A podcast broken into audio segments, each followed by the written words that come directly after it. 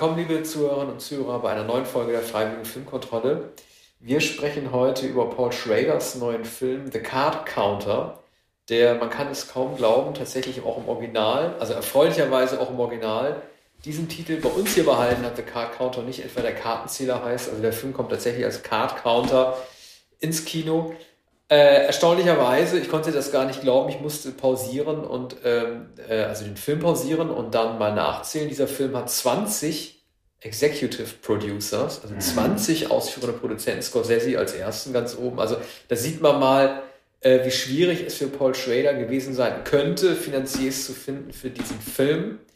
Äh, ich habe sowas, wie gesagt, noch nie gesehen. 20 an der Stück. Danach kommen noch mal die normalen Produzenten auch noch mal drauf. Ja. Zu dem Film äh, selber, bevor ich an Arne übergebe, der großer Schrader-Experte ist. Ähm, es gibt natürlich Gemeinsamkeiten, das kann man ja schon mal vorwegnehmen, von der Figur des äh, William Tell, der eigentlich Tillich heißt in diesem Film, mit vorherigen Figuren, die Schrader gerne inszeniert hat. Ähm, vor allen Dingen den des Überzeugungstäters, so wie wir Travis Bickle, den Taxi Driver als Überzeugungstäter kennengelernt haben, lernen wir auch hier William Tell als einen kennen, der sich ein Ziel setzt, um es am Ende dann noch erfüllen zu können. Er erinnert mich auch so ein bisschen, wir waren ja beide sehr begeistert von First Reformed, das war der äh, Schrader-Film, der vorher lief, äh, mit Ethan Hawke als Priester, der sich auch eine Mission auferlegt. Ähm, er lernt ja eine Frau kennen, äh, ähm, die sich ihm anvertraut, weil ihr Freund unbedingt will, dass, dass sie eine Abtreibung äh, vornehmen lässt, weil die Umwelt ja äh, die Umweltprobleme ja so gravierend werden, dass es sich nicht mehr lohnt würde, Kinder in die Welt zu setzen. Und dieser Ernst Toller, der auch so einen Namen hat, wie jetzt hier dieser Willem Tell, alias William Tillich, so ein sehr deutsch klingender Name natürlich, äh, wird dann auch zu seiner Überzeugungstäter. Das ist so ein Motiv, das sich irgendwie durchzieht, nur dass der Card Counter natürlich eine andere Mission hat.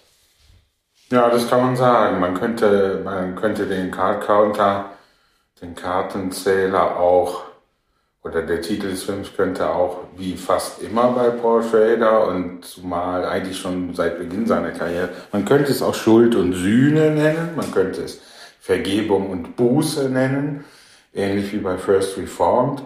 Ähm, Schraders Filme sind immer äh, religiöser, immer theologischer geworden und ähm, dieser Film ist nicht so schwer zu enträtseln. Er erinnert neben äh, Gottes einsamste Mann, den Taxi Driver, auch natürlich an den Light Sleeper, gespielt von äh, Willem Dafoe in dem Film von 1992. Unter anderem äh, rekurriert auch die Filmmusik mittelbar darauf, weil der Komponist Ivan Keen, der Sohn äh, jenes Keen ist, der bei The Call äh, in der Band The Call war und der die Musik für den Light Sleeper gemacht hat. Jetzt hat er so einen Ivan Keen äh, die hier sehr auffälligen Songs gemacht. Keen ist äh, bei Black Rebel Motorcycle Club. Also der ist so. schon, ja, der ist schon recht äh, alte äh, Paul Schrader. Das ist ja gar keine Rockmusik. Ich hätte ja gedacht, dann wäre der Score eher so ja, ne, das, das ist, ist, ja ein elektronischer. Äh, ja, man könnte fast sagen, so eine Art, äh, eine Art Dream Pop oder äh, Elektro Noir, ja. aber mit Gesang. Und die, die langen äh, Szenen dieses Films, die nicht nur im Spielcasino äh, spielen, Spielhölle kann man nicht sagen, sondern es sind sehr klinische äh, Räume, äh, dann später in Las Vegas bei der World Poker Series. Jetzt haben wir natürlich noch, noch gar nicht eingeführt, worum es überhaupt geht. Er blendet Aber, den Strip nicht ein, das finde ich gut. Normalerweise hättest du immer so ein Mirage-Hotel erwartet, ja. die Wasserfontäne. Er zeigt in Las ja, Vegas, glaube ich, ja, genau. den Strip nicht, sondern nur die Innenräume, weil er keinen Bock hat auf diese klassischen äh, touristischen Impressionen. Ja. Genau, das gibt es natürlich bei äh, Schrader nicht. Man muss auch sagen, der Kameramann ist Alexander Deinen, der äh, schon lange äh, mit Schrader arbeitet. Es gibt auch äh, in, der, in der Ästhetik äh, Verweise auf American Gigolo, äh, die, das Aseptische und die, die Kälte der Räume und der Inszenierung erinnert sehr an American Gigolo. Also Schrader ist hier sozusagen auf der Höhe seiner Kunst. Aber worum geht es eigentlich? Der Card Counter gespielt von Oscar Isaac, sehr gut gespielt von Oscar Isaac, der hier auch äh, anders auftritt als in seinem berühmtesten Film Inside äh, Llewyn Davis. Heißt dann Inside Llewyn? Ja. Ich musste mal, ja. ich habe die hätte jetzt fast verwechselt mit, ja. mit, mit Desmond äh, Lewin, das ist ja, ja der Q aus, genau, aus, weil wir so viel James Bond gesprochen haben. In dem, in dem Bond-Film, der Q. Naja, ähm, also dem Film der Coen-Brüder und seitdem hat er viele andere Rollen gespielt, aber hier ist er äh, sehr geschniegelt, sehr streng, sehr dunkel. Man könnte sagen, äh, vor einigen Jahren wäre es eine Rolle für George Clooney gewesen, der ähnlich düstere Figuren allerdings selten gespielt hat. Wobei Schrader, äh, Entschuldige, wobei Schrader gesagt hat, mir fallen leider die Namen nicht ein. Du wirst es besser wissen, weil du in der Ära eher beheimatet bist filmisch. Schrader hat gesagt, er wollte mit Absicht einen Schauspieler nehmen, der diesen Latin, also diesen lateinamerikanischen Schauspielern, äh, äh den amerikanischen Filmen der 50er und 60er beliebt waren, ähnelt. Er wollte extra so einen Typen nehmen. Ja. Er hat eine Frisur wie Clooney damals gehabt hätte. Ja. Aber mir fallen jetzt die Namen nicht ein, ich kenne mich da wirklich aus. Ja, es waren doch eher keine so großen Stars. Ähm, es gibt, gibt jetzt gerade diesen Film äh, mit Nicole Kidman, der für den Oscar nominiert wurde, da spielt sie Lucille Ball und deren Ehemann ist genau diese Art von Latino, Bo. Ja, genau. Mhm. Und bei dem wäre auch natürlich eine denkbare äh, Besetzung und die andere wäre, äh, sag schnell, das Kartell, ähm, der, der Schurke in, das Kartell, jetzt, Benicio del Toro. Benicio del Toro, der mittlerweile etwas zu alt ist für eine solche Rolle. Mhm. Isaac ist ja noch, noch gar, gar nicht sehr alt. Aber äh, er spielt das, äh, spielt diesen einsamsten Mann und er ist wieder Gottes einsamster Mann, äh, sehr eindrucksvoll. Ähm, es ist jemand, der verfolgt wird äh, von, von seiner Vergangenheit äh, als Soldat in Abu Ghraib wo er äh, auf den Vorgesetzten Willem Dafoe traf, der ihm sagte, du hast es in dir, nach kurzer Zeit, du hast es in dir. Und äh, er wurde dann zur Folter herangezogen und er hat das willig äh, äh, exekutiert, kam später dafür ins Gefängnis, anders als die Vorgesetzte, anders als Willem Dafoe, war in den USA, ich glaube, acht Jahre im Gefängnis. Und äh, so beginnt der Film. Diese Gefängniszelle, also das Grau und das Blau sind darin schon angelegt. Die Einsamkeit dieses Mannes, der wie oft bei Schrader aus dem Off erzählt, sogar der Taxi-Driver erzählt aus dem Off. Äh, er schreibt für, für Tagebuch und der liest Marc Aurel, die Meditation von Marc Aurel. So, das, das ist. Gut, dass er zu Ende gelesen. Ja, er hat vorher noch nie ein Buch gelesen, genau. Und, und jetzt liest er Marc Aurel. Man, man sieht aber nicht diesen ganzen Läuterungsprozess, sondern das wird, wird behauptet, äh, wird angedeutet, er kommt aus dem Gefängnis, er wird Kartenspieler, Pokerspieler, ähnlich wie in Scorseses Die Farbe des Geldes, ein Film, der äh, zum Vergleich schon herangezogen wird. Das ist auch sehr augenfällig. Ähnlich wie in Die Farbe des Geldes wird kurz das Pokerspiel erklärt, wie das ist mit dem Wagen, aus dem dann die Karten gezogen werden, wie die ist Werte der Karten sind. Ist denn das Spiel als Allegorie auf das Leben? Also wie funktioniert das? Ich finde, das ergibt hier teilweise ein bisschen Sinn. Ne? Er sagt irgendwie, ich habe mir das notiert, Blackjack beruht auf abhängigen Ereignissen. Ja. Die Vergangenheit beeinflusst die zukünftige Wahrscheinlichkeit. Damit soll ja angedeutet werden, dass er selber auch eine bestimmte, äh, ich will nicht sagen, Determinismus durchmacht, aber das ist doch äh, zu einer bestimmten, dass es zum bestimmten Ergebnis führt bei ihm. Also ja. wie schätze du das ein? Also muss immer, muss immer das Spiel, so wie bei Farbe des Geldes es ja auch der Fall ist, muss es eigentlich immer so das, das klassische Sinnbild sein für, für die eigene Charakterentwicklung? Hm. Ja, es ist vielleicht eine allzu äh, offenkundige Metapher, wie, wie das Billardspiel äh, die Metapher in Farbe des Geldes ist. Ne? Und man würde ja auch sagen, dass die Perfektion des Billardspiels oder das Billardspiel schlechthin da kein Sinnbild äh, für das Leben ist. Ne? Die, die, die Poker-Metapher wurde schon öfter angewandt, berühmt Cincinnati Kid mit Steve McQueen, äh, wo, wo der Spieler, der brillante äh, Spieler McQueen am Ende scheitert. Ne? Und hier wird es auch herbeigezogen. Es, es, wird, es wird vor allem eines erklärt, dass man abschätzen muss, was noch im Wagen, also was noch im äh, was noch vorhanden ist an Karten, dass man das zählen muss, die Werte zusammenrechnen und dann muss man eine Wette darauf eingehen, was noch ähm, im Wagen ist oder was der Geber dann ausgibt und was man dann bekommt und ob man dann gewinnt oder viel, oder vielmehr man, wie viel man setzt auf das Blatt, das man hat. Ne? Und ähm, äh, William Tell Tillich, Tillich ähm, wird zum professionellen Pokerspieler und wird von einer schwarzen, mysteriösen Frau angesprochen, die ein Gespräch mit ihm beginnt, gespielt von Tiffany Haddish, ähm, mit der, der so etwas wie eine romantische Verbindung eingeht. Die will ihn dazu überreden, ähm, professionell auch in dem Sinne zu werden, als er einen Sponsor braucht oder einer Vereinigung beitritt für den professionellen Pokerspieler, woraufhin er freilich einen Teil seines Gewinns abgeben muss. Er erklärt ihr dann, was der Nachteil ist, dass man nämlich, wenn man Schulden macht, die immer zurückzahlen muss und dass die immer angerechnet werden auf künftige Gewinne. Und er spielt lieber anonym das und er spielt komisch. lieber allein. Das ist übrigens komisch, weil normalerweise musst du dem Sponsor ja nicht zurückzahlen. Ja. Also ich kenne das jetzt beim Poker jetzt nicht, aber es ist ja sehr, sehr bekannt, was Formel 1 angeht zum Beispiel oder generell beim Motorsport. Sport. Äh, da kommt der Sponsor eigentlich immer für dich auf. Vielleicht ist es beim Pokern ja anders, ne? wenn man wirklich äh, äh den, den, den Verlust letztendlich dann nachzahlen muss. Ne? Also praktisch äh, so, so ein bisschen diesen Vorschuss dann eigentlich erhält. Also das hat mich nur so ein bisschen, so ein bisschen gewundert. Mhm. Sie stellt ja auch sehr, sehr niedliche Fragen. Ne? Sie fragt ihn, hast du schon mal eine erleuchtete Stadt gesehen? Ja. Und dann sagt er, ja, ja, in Flammen. Also der Krieg ist eigentlich immer bei ihm. Ja, der Krieg ist bei ihm geblieben. Und jetzt ist eine typische Schweder-Konstruktion. Er lernt einen jungen Mann kennen, äh, seinen äh, den, den, den er protegiert, äh, gespielt von Ty Sheridan, so ein langhaariger, recht unauffälliger Bursche. Ähm, er recherchiert allerdings dessen Vergangenheit und bemerkt, dass er äh, zwar studiert hat, aber abgebrochen hat, hat Schulden, hat sich einiges zu Schulden gekommen und, und äh, er entdeckt auch, und das ist, das ist der Kern bei, bei Schrader, dass der Junge ein problematisches Verhältnis zur Mutter hatte. Die Mutter hat selbst Schulden, hat den Kontakt abgebrochen. So.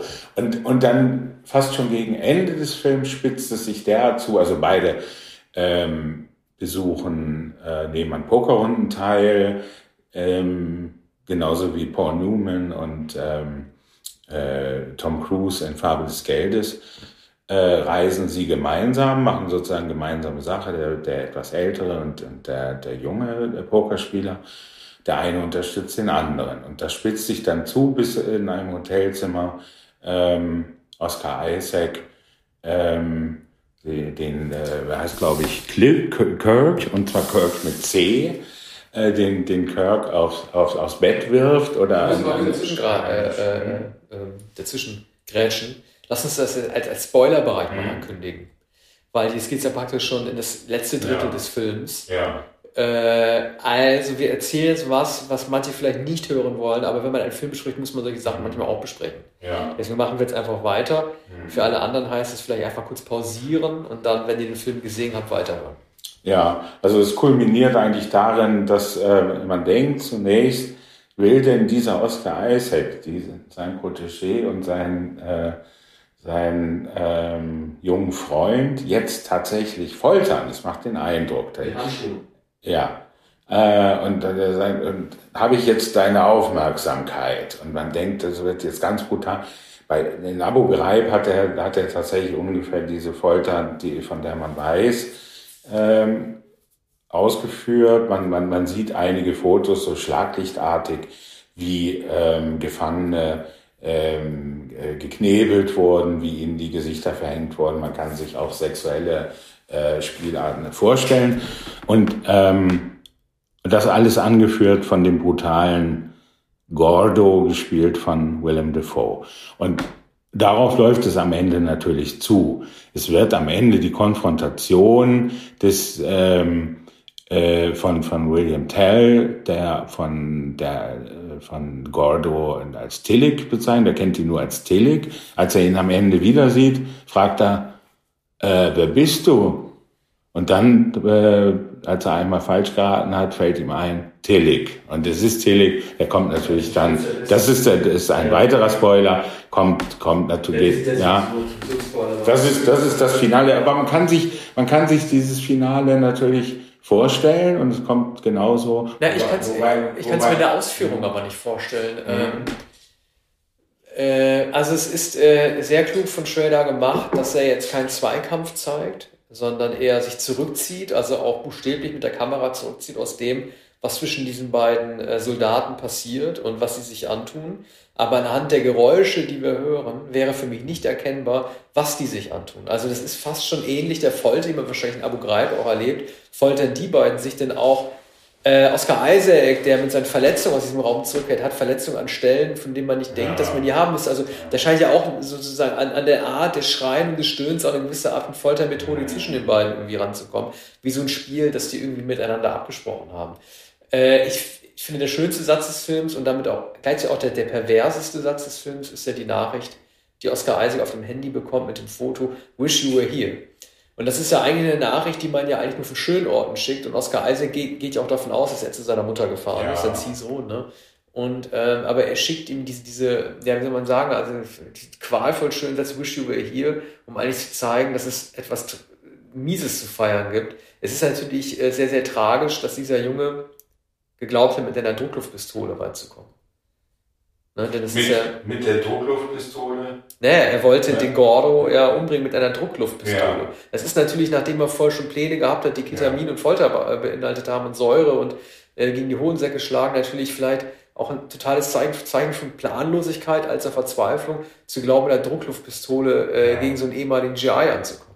Ja, ganz sicher nicht. Das gehört äh, zu der Bizarrerie des Films der das aber mit in einer Ruhe, in fast einer, äh, also ähnlich somnambul exekutiert wie etwa in American Gigolo, den Niedergang Richard Gears, der erst allmählich erkennt, dass er das Spiel nicht gewinnen kann. Äh, American Gigolo wird vor allem in der letzten Szene gespiegelt, äh, da Oscar Isaac ähm, im Gefängnis sitzt und es wird ähm, der Raum gezeigt mit der Trennscheibe, in den er geführt wird und es kommt äh, Tiffany Haddish und äh, besucht ihn und die Scheibe ist zwischen ihnen. Das spiegelt ganz genau die, die, den letzten Moment in American Gigolo. Ne? Mhm. Wenn, wenn die sich, äh, und das erinnert wiederum an E.T., wenn sie den einen Finger, jeweils einen Finger ausstrecken und ihr Finger hat, hat, hat sehr auffällige äh, künstliche Fingernägel. Ne? Ja. Und, die, und diese Szene wird eingefroren, wird sehr lange eingefroren, länger als man es sich bei Martin Scorsese vorstellen könnte. Ja. Äh, mich hat der Film, glaube ich, nicht so sehr überzeugt wie dich. Ich fand, also, ich glaube, man hätte die Rolle des Kirk ein wenig mehr ausleuchten müssen. Ja. Also, äh, man hat ihn eigentlich nicht kennengelernt. Es ist eigentlich bis zum Ende auch nicht wirklich klar, ob er nicht einfach nur ein Schwindler sein könnte. Ne? Ja. Also, es wird biografisch wenig von ihm erzählt. Es wird ein bisschen versucht, Tiefgang an ihm zu vollziehen, als er im Auto sitzt zusammen mit Tillich und sich weigert, äh, in den Knast, äh, in, in, in das Militärgefängnis ja. zu gehen, zu gucken, wie es dort aussieht. Man kommt am Ende irgendwie nicht drum herum zu denken, dass es Geheimnisse in seinem Leben gibt, die er nicht erzählt, oder dass er halt doch ein Schwindler sein könnte. Und ähm, ich kann, ich kann äh, Oscar Isaac abnehmen, dass er um diesen Sohn trauert und wütend wird ne, und äh, ihn rächen will, aber als Zuschauer habe ich mich Kirk nicht nahe gefühlt. Mhm. Und die Bindung, die dann diese Wut rechtfertigt, die ist bei mir da nicht entstanden. Mhm. Also da war er zu flach. Ja. Also es ist möglich, es scheint eine recht beliebige Wahl zu sein. Man hat jemanden getroffen, den er irgendwie sympathisch aber es könnte eigentlich irgendjemand sein. Aber vielleicht hängt das auch zusammen mit dem eigentlichen Motiv, mit, mit, dem, mit dem religiösen Hintergrund, der eben der von der Vergebung handelt. Einmal sagt äh, Isaac aus dem Off, und zwar genau in dem Moment, da er dann endlich intim wird mit der Frau, die er schon lange begehrt, die ihn auch begehrt, da sagt er, jetzt, dass, jemandem, dass jemand einem vergibt, das ist etwas so Erlösendes, fast als würde man sich selbst vergeben. Aber er kann sich selbst nicht vergeben. Also Schraders ähm, Vorstellung ist, dass dieser Mann sich Abu Ghraib nicht vergeben kann, auch nicht durch das Gefängnis, und dass er nur erlöst werden kann durch eine andere Frau, die freilich von dieser Last wahrscheinlich gar nichts weiß. Und er fühlt sich aber erlöst in den, in, in den Armen dieser Frau. Noch eines zu dem Namen Tillich. Äh, das ist natürlich ein Verweis auf den berühmten Religionsphilosophen Paul Tillich, der ähm, äh, Exilant aus Deutschland, der in Chicago gelehrt hat, äh, in Illinois. Es gibt sogar eine Büste in einem Park, ein sehr berühmter äh, äh, Religionsphilosoph, Theologe.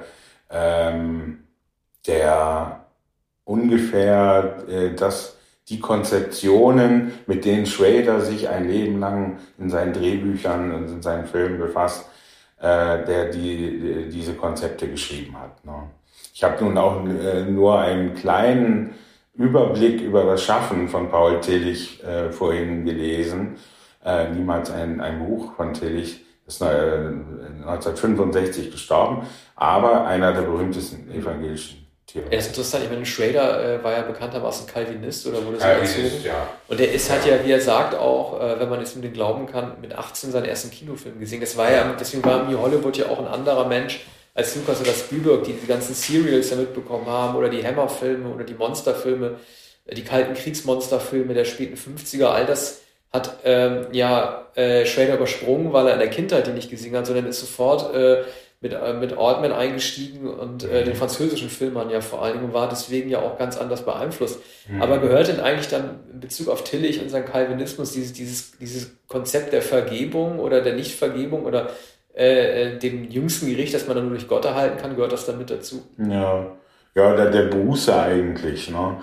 Also ähm, äh, Oscar Isaac sucht ja hier eine Buße oder eine Wiedergutmachung, würde man profan sagen, indem er sich dieses Mündels annimmt. Ne? Ähm, während er ja, während, und, und, in, indem, indem er sich an, an, an Gordo am Ende rächt und, und die, die, die, dem seinem Mündel das Geld gibt. Also er gibt ihm Geld für die Studiengebühr und das, was er alles noch braucht, um zu Ende zu studieren für seine Mutter und so, wirft ihm die Bündel in einem Hotelzimmer hin.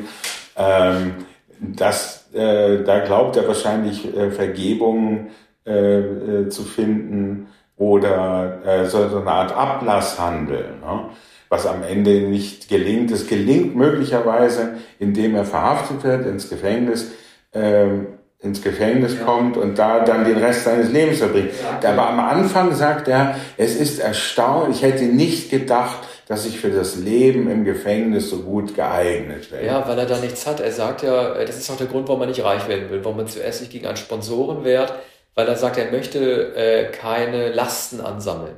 Und dann meint er natürlich an Last natürlich zu viel Geld, weil das äh, dann wahrscheinlich in Gefahr laufen würde, so zu einer Last zu werden wie seine eigene Vergangenheit. Ne? Wird praktisch der Reichtum auch mit dem Reichtum, dem negativen Reichtum der Vergangenheit auch einfach gleichgesetzt. Deswegen will er lieber luftig und leicht und äh, mhm. äh, nicht so schwer bleiben, damit er mit den Dingen besser umgehen kann. Auch hier ist wieder äh, metaphorischer Zusammenhang halt zwischen äh, dem negativen Einfluss, den Geld ausüben kann, mit dem, was er an der Vergangenheit her belastet. Ne? Das kann man so machen. Ja, es, er bleibt natürlich immer ähm, auf der Durchreise. Ne? Das ist ein Film der, der, der Aufbrüche, der Hotelzimmer, der, der, der Casinos, weniger der Reise. Der, der Film spielt im Wesentlichen in Mississippi, ist total gedreht worden, dann Las Vegas, in, ohne dass es die Impressionen der Stadt gibt. Ne? Ja, es gibt ja die bedeutende Szene mit dem Kaffee. Echt auch ein guter Dialog, ja. als er in diesem Hotel eincheckt und ja. die Frau sagt, möchten Sie einen Kaffee noch haben? Mhm. Und ja. äh, da fragt er so, von wann ist der denn? Ja. Und dann sagt sie, der ist von heute Morgen. Und dann guckt er sich mhm. den Kaffee an und äh, sagt, nein, danke. Also ist auch wirklich gut geschrieben, dass man einfach so auch mal antwortet und fragt, von welche Uhrzeit eigentlich der Kaffee gemacht wurde. Aber auch das soll ja dafür stehen, dass er nichts nehm, zu sich nehmen möchte, was zu alt ist und ja. zu lange steht und damit zu schwer wird. Das ist eine ganz tolle Szene, finde ich. Ich weiß gar nicht, äh, sagt er I'm fine oder er sagt nicht no thanks. Er sagt I'm fine. So, ja. Er sagt dann I'm okay. fine. Er, er, überlegt, er guckt, äh, äh schaut, schaut, sich die Kanne an, der Zuschauer sieht die Kanne, dann äh, der Blick zurück auf Isaac und, und er hat, er, ist, äh, er weiß sofort, diesen Kaffee wird er nicht nehmen, der am Morgen ja. gekocht wurde. Übrigens habe ich mir die Szene auch gemerkt, ist ziemlich zu Beginn des Films, aber da dachte ich schon, das ist eine Szene, die man sich merken muss. Es ist ähnlich wie die Aspirin, ähm, die Aspirin-Tablette in, in Taxi Driver, die, die immer und immer wieder, obwohl sie dramaturgisch gar nicht von großer Bedeutung ist, äh, ein Taxi Driver, immer wieder wird gesagt, mhm. die Szene, wie, wie die Aspirin-Tablette in das Wasser fällt und, und aufsprudelt, ähm, hat ansonsten keine Bedeutung. Es ist in einem Diner, wo ja. die Taxifahrer sich treffen. und, und hier, ja, und hier ist auch, ja, weil man sich das so gut vorstellen kann. Man kommt in ein Motel, es ist schon mittags, und, und die Frau fragt einen sehr freundlich, möchten Sie einen Kaffee? Und man weiß, das ist kein Kaffeeautomat und keine Cappuccino-Maschine oder eine italienische oder eine schweizerische Kaffeemaschine, sondern das ist so ein, äh, so ein äh, Kaffee, der aufgebrüht wurde, wahrscheinlich ja. am Morgen und der den ganzen Tag auf der Wärmeplatte. Es gibt noch eine weitere Gemeinsamkeit, äh, nämlich so eine Methode der Blickführung äh, zwischen Taxi Driver und äh, dem Card Counter. Ähm, als ähm, William Tell beschließt, äh, Defoe zu bestrafen, äh, sieht man ihn, äh, wie er in den Spiegel schaut. Und man sieht nur die Augen in dem Spiegel. Und der Taxi-Driver Travis Bickle ist am Ende auch, als er Sybil Shepard sich ins Auto nimmt, auch eine Szene, über die manche halt diskutieren, ob sie nicht nur ein Traum ist, der stattfindet, als sie am Ende sich nochmal ziemlich ins Taxi setzt, sieht man ja auch den Taxi-Driver für einen kurzen Moment in den Rückspiegel blicken und so ein Sohn und so ein Heranzoomen das so, so, so, eine, so eine Manie zum Ausdruck bringen soll. Diese Kameramethode wird hier zwar nicht gezeigt, aber es wird stark auf die Augen fokussiert. Als könnte man durch diese Methode der Blickführung halt auch den Wahnsinn äh, in Tells Augen sehen. Das ist auch eine Gemeinsamkeit, die beide Filme haben. Ja, die Augen, äh, Isaacs Augen sind hier sehr intensiv zu sehen und äh, die, die düstere, äh, stechende Blick. Steht sogar schon bei Wikipedia, habe ich vorhin gelesen, der Haifischblick. Der Haifischblick. Ja. ja. man muss über Oscar Isaac wirklich mal sagen, wenn man sich mal seine letzten drei großen Rollen äh, ansieht, also zum Beispiel, wenn man mal diese anfängt, diese, dann die als Herzog Leto in Dune und dann die als Poe Dameron im letzten Star Wars Film, wie, ähm, wie, wie einsatzstark, wie unterschiedlich er auch spielen kann. Mhm. Also äh, man darf jetzt ja, ich rede immer gerne in Superlativen, ich habe es zuletzt bei Robert Pattinson auch gemacht, aber wie beeindruckend doch dieser Schauspieler Oscar Isaac ist, wenn man bedenkt, dass sein Durchbruch in der Rolle dieses äh, Folk-Hipsters ne, in Inside Louis Davis halt stattfand. Und welche verschiedenen Rollen im Most Violent Year und was er danach noch alles gemacht hat. Und er geht äh, derartig in den Rollen auf, dass man eigentlich denken sollte, er kann nur diese eine Rolle spielen. Dann wird man jedes Mal überrascht, wie, äh, also als er eine andere Haut überzie überziehen würde, wie gut er doch ist, sich hineinzufühlen in andere Figuren. Es ist erstaunlich, wie wenig dekoriert er eigentlich bislang ist. In seiner, ja, endlich. Wir fordern endlich Auszeichnungen, die höchste Auszeichnung sogar für uns. Ja. Äh, Oscar Isaac. Ich kann ansonsten auch nur empfehlen, Paul Schrader auf Facebook zu folgen. Also äh, ähm, ne, es gibt auch keine Zulassungsbeschränkung, man kann ihm da einfach followen. Die Produzenten, er ist einer der wenigen äh, bekannten Regisseure, der auf Facebook aktiv ist und mhm. fast jeden Tag was schreibt. Ja. Und äh, es gibt die Anekdote, aus einem Stimmen weiß ich nicht, dass die Produzenten, äh, diese 20 Executive-Produzenten vielleicht von Car Counter, drum gebeten, ihn darum gebeten haben, während der Promotion-Phase für den Film sich zurückzuhalten auf Facebook. Weil er dann nämlich sehr stark politisiert. Mhm. Ähm, er ist tatsächlich ein bisschen ruhiger geworden. Also er redet eigentlich nie über seine eigenen Filme, aber er redet viel über Cancel Culture ja. dort und äh, über Woke-Kultur und äh, was ver, ver, ähm, verboten wird. Er ist natürlich ein Gegner der, der Cancel Culture und der Woke-Kultur. Also ich kann das nur wirklich jedem empfehlen, regelmäßig auf seine Seite zu gehen. Manchmal antwortet er auch auf Kommentare. Auf meinen hat er noch nie geantwortet. Aber man kann äh, theoretisch dann mit ihm auch diskutieren. Ja, er ist ein Radikalist. Ich habe äh, ähm schon einige längere Aufsätze oder Anstöße zu Diskursen gelesen, äh, meistens die, die Vergangenheit betreffend. Äh, hier ist natürlich auch Abu Ghraib, ähm, viele Jahre nachdem es vorgefallen ist, ähm, eigentlich der Schlüssel. Äh, man, man könnte vielleicht sagen, möglicherweise ist es auch eher der Anlass oder er hat etwas gesucht, das stark genug ist, um, um diesen Schuldkomplex und äh, um, um Schuld, Sühne und Buße zu zeigen. Ne? Es braucht natürlich einen, einen, einen sehr starken Auslöser, wie beim Taxi-Driver im Vietnamkrieg. Ne? Also selbst wenn es, wenn es ja etwa ein MacGuffin ist und etwas unseriös konstruiert, ähm, ähm, ist, ist es doch ein, ein, ein echter Schrader, der sich ähm, mit, mit, äh, mit religiöser mit religiöser Schuld auseinandersetzt. Wieso hat er, was, was glaubst du, wieso hat er beim Taxi Driver, was ja auch albern gewesen wäre, aber die Versuchung hat ja nahegelegen, wieso hat er da keine Flashbacks aus Vietnam gezeigt? Weil es zu blöd gewesen wäre vielleicht. Ne? Ich meine, bei Abu Ghraib äh, ähm, ist es ja auch so, er zeigt alles aus so einer Fischaugenperspektive. Ne? Ja und also auch verfremdet. Aber selbst wenn ja. du äh, davon träumst, von den Horrorerlebnissen, die mhm. du hast, siehst du es eigentlich nicht in der Fischaugenperspektive. Ja, ich glaube, bei, bei Vietnam äh, war das Trauma sozusagen schon eingeschrieben. jeder konnte sich ähm, vorstellen, das ist ja auch eine Stärke des Films, dass nirgendwo zu sehen ist, was genau Travis Bickle erlebt, was ja auch egal ist, da er erkennbar ist, ähm, äh, dass, dass dieser Mann beschädigt ist. Bei Oscar Isaac sieht man es nicht und es weiß äh, auch nicht jeder, glaube ich, was, äh, was Abu Ghraib war. Und, und das wird kurz noch einmal gezeigt, aber nicht in der Drastik, wie wir es kennen von jenen Fotos aus Abu Ghraib. Ne? Also es wird nur angedeutet, man, man, hört, man hört nur drei Anweisungen von Willem Dafoe. Das ist sehr, sehr kurz gehalten. Man, man muss äh, Willem Dafoe glauben und er hat natürlich wie üblich seine martialische, äh, bizarre Ausstrahlung, raunzende Stimme, ne? dass er genau der Dämon ist, der sagt, so, äh, jetzt bist du hier und jetzt wollen wir sehen, was wir mit den, mit den Typen anfangen. So, und dann sieht man kurz die Zelle und dann die Gefangenen. Und dann, dann weiß man, wenn man jemals äh, etwas davon gehört hat, was hier gemeint ist. Ne? Aber ich glaube, es ist wirklich ein, der Vorwand für, für einen schwedischen Theologiefilm, äh, den, er, den er eigentlich sogar äh, mit dem, mit dem Exorzisten-Prequel, den er eigentlich jedes Mal gedreht hat. Und, aber dieser Film, wie auch Lightsleeper, ist nochmal eine überzeugende Variation dieses Motivs mit den Einschränkungen, die du sagst. Aber wer sich, wer sich für später, äh, jetzt Stephen Gätchen Satz, wer sich überhaupt für, für Filme von Paul Schrader interessiert, der wird äh, den, den Kartenzähler äh, lieben und ihn auch noch einmal sehen. Also weißt, weißt du was, das machen wir jetzt im Running Gag. Ich werde ihm jetzt ab jetzt in jeder Folge einen Stephen Gätchen-Satz aufschreiben, den ich ja. am Ende aufsage. Das mache ich. Verspreche ja. ich. Gut.